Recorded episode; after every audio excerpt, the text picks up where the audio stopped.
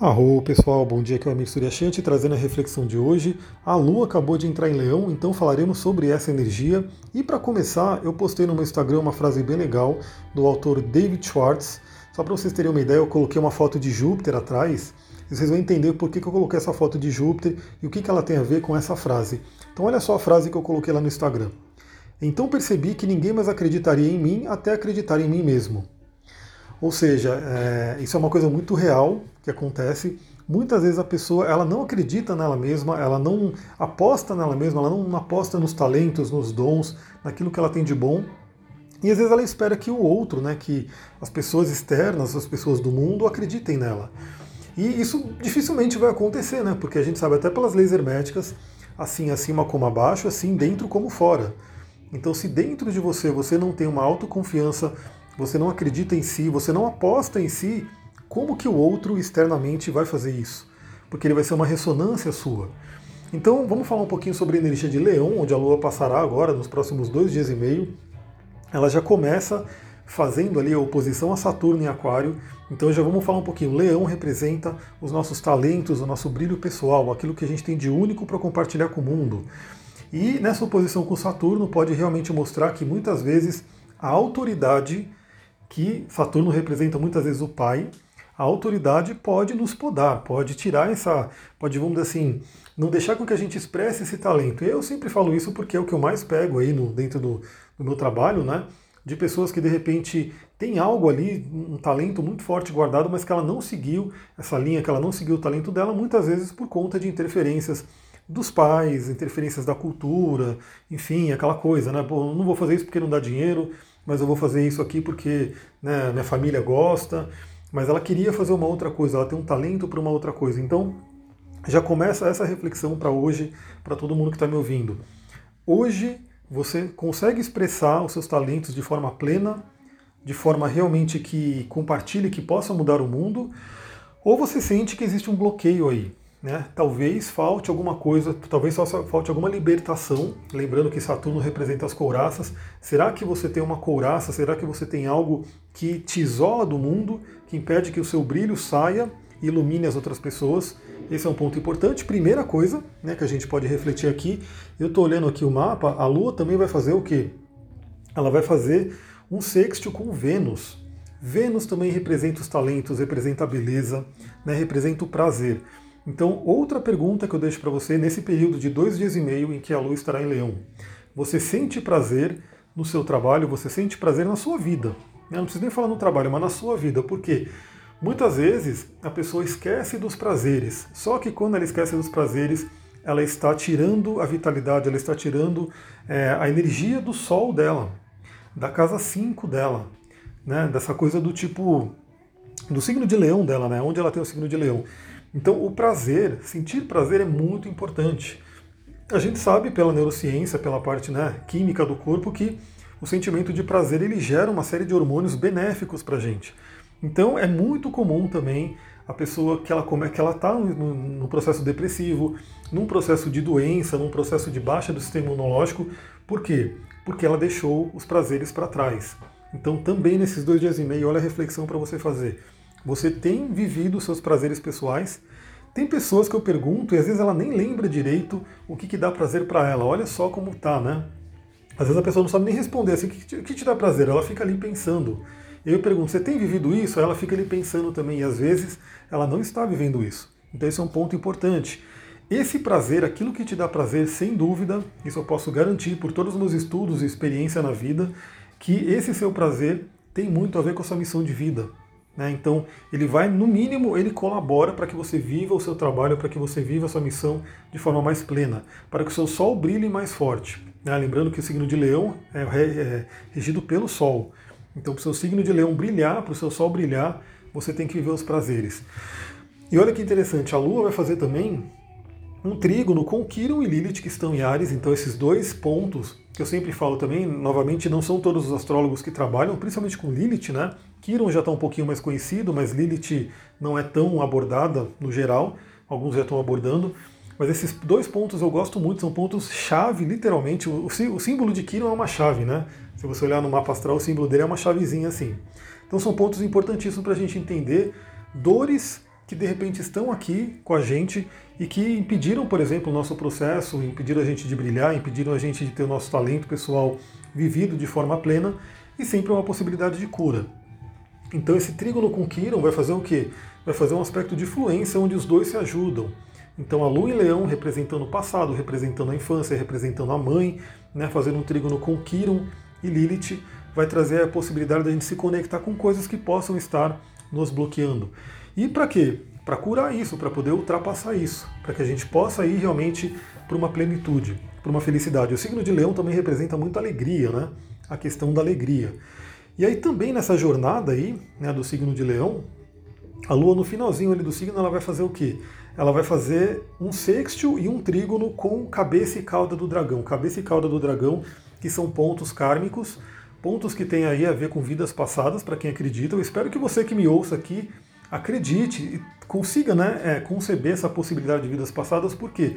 Porque realmente, praticamente quase todas as tradições, elas trabalham com isso, elas sabem disso, né, que a gente não tem só essa encarnação, a gente tem realmente uma jornada aqui pela Terra. O mapa astral mostra isso, né, e o ponto que mais a gente olha para saber vidas passadas e o que você tem que fazer para corrigir essa vida, né, é cabeça e cauda do dragão. Então a Lua vai fazer aspectos benéficos, então trígono com a cauda e sexto com a cabeça. Então também aquele momento, lembra que aqui eu estou falando no geral, é uma energia geral que todo mundo pode sentar e capturar essa energia para si, para poder se trabalhar. Então, o que, que tem que ser libertado do passado, o que, que tem que ser deixado para trás, eliminado, para que você possa ter ali o seu caminho de viver a sua correção de alma, a sua missão de vida. Então, esse é um ponto importante. O que, que tem que ficar para trás? Lembrando que a gente está num processo muito forte, né? Passamos agora por um eclipse, um eclipse de lua nova, onde você planta né, novas sementes para você poder colher. Estamos aqui, na, na, aqui no hemisfério sul, né, no inverno. O inverno representa isso, né? Representa o momento onde a gente coloca sementes na terra e essa semente vai germinar. Mas para você colocar semente na terra, você tem que limpar o terreno. Né? Se você colocar semente na terra e o terreno já estiver todo cheio de coisas, você não consegue ter um desenvolvimento da semente. Então imagina que, já abordando um pouco do xamanismo, qual é a limpeza que você tem que fazer? Eu estou olhando para a roda medicinal agora, quem vê, minhas, quem vê minhas lives sabe que eu estou com a roda medicinal atrás de mim, né? Então eu estou vendo a roda medicinal que essa, essa direção do sul, né, a direção do inverno, fala sobre limpeza. Né? O que, que você tem que fazer, o que, que você tem que limpar para que você possa plantar novas sementes e que essas sementes realmente tragam você para o seu talento, para o seu melhor. E aí já abordando também a, por que, que eu coloquei Júpiter atrás da frase, né? Porque aonde a gente tem Júpiter no mapa é aquela, aquele ponto do mapa onde você tem que apostar em si. Então vale muito a pena, novamente, sempre que eu faço o mapa de alguém, eu mando o mapa para a pessoa, ela tem um mapa em si que ela pode olhar. É, você, se nunca fez um mapa comigo, você pode entrar no astro.com, você pode entrar em qualquer né, site aí que faça o mapa. Hoje fazer um mapa é a coisa mais simples do mundo.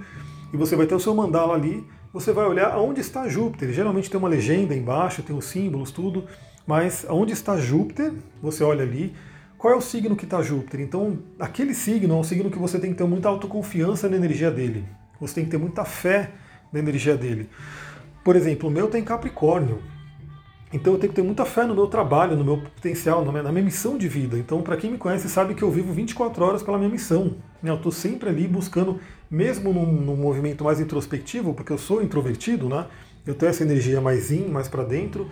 É, como meu Júpiter está no meio do céu, que é realmente o ponto da carreira, é o ponto do alto da montanha, eu tive que ultrapassar a minha limitação no sentido né, de que não gostava de me apresentar, não gostava de dar palestra, de dar aula, enfim, eu ficava mais muito na minha, né?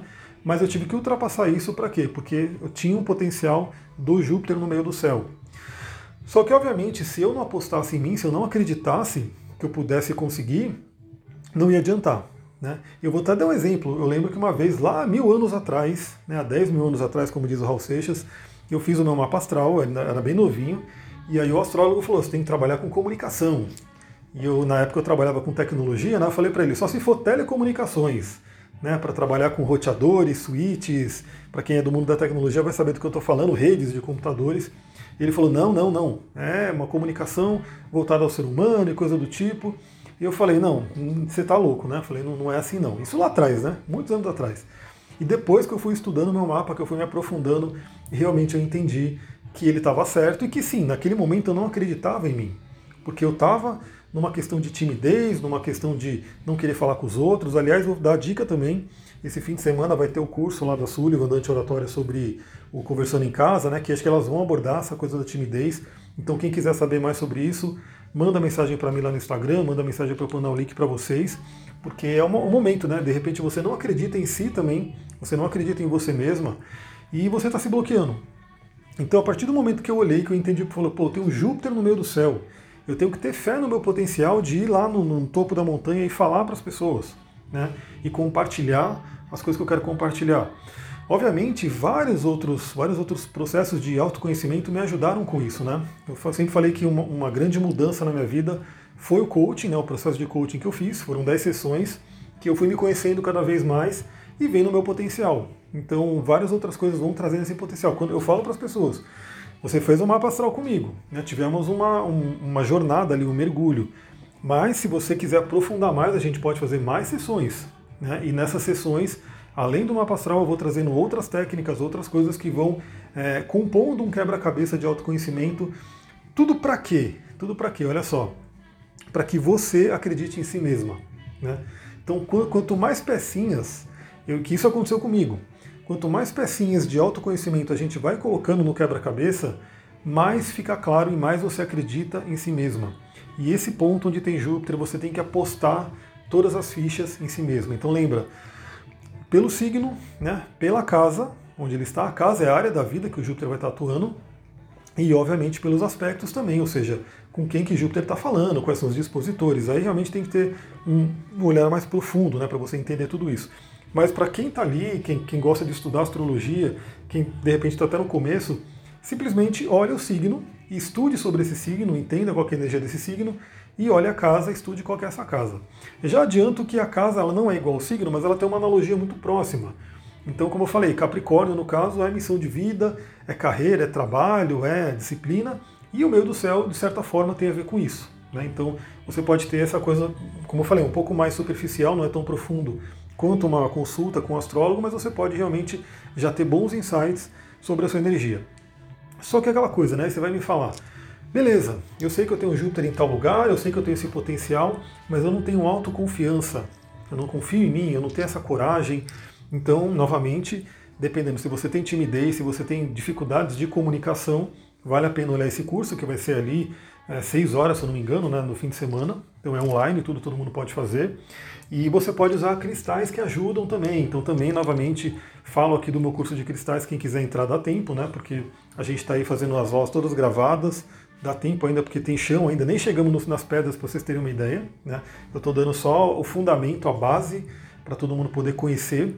Aliás, acho que amanhã começa a medicina tradicional chinesa, a gente vai dar um overview do que é a medicina tradicional chinesa para que você entenda e possa inclusive trabalhar com as pedras para ajudar nesse conhecimento milenar. Então vamos falar sobre cristais aqui que ajudam na autoconfiança. Eu vou citar três, obviamente tem outros né, que podem ajudar, mas eu separei três aqui. O primeiro é um cristal que inclusive ajuda a trabalhar a energia do Sol, que é o Heliodoro. O Heliodoro, que é um berilo amarelo, né, ele traz a questão da missão espiritual. Então, dica que eu dou, né? Se você conseguir se conectar com a sua missão espiritual, ou seja, você falar, eu vim aqui, a minha alma veio aqui para fazer isso, você realmente vai ter uma força sobre-humana, você vai ter uma energia sobre-humana, algo que vem além.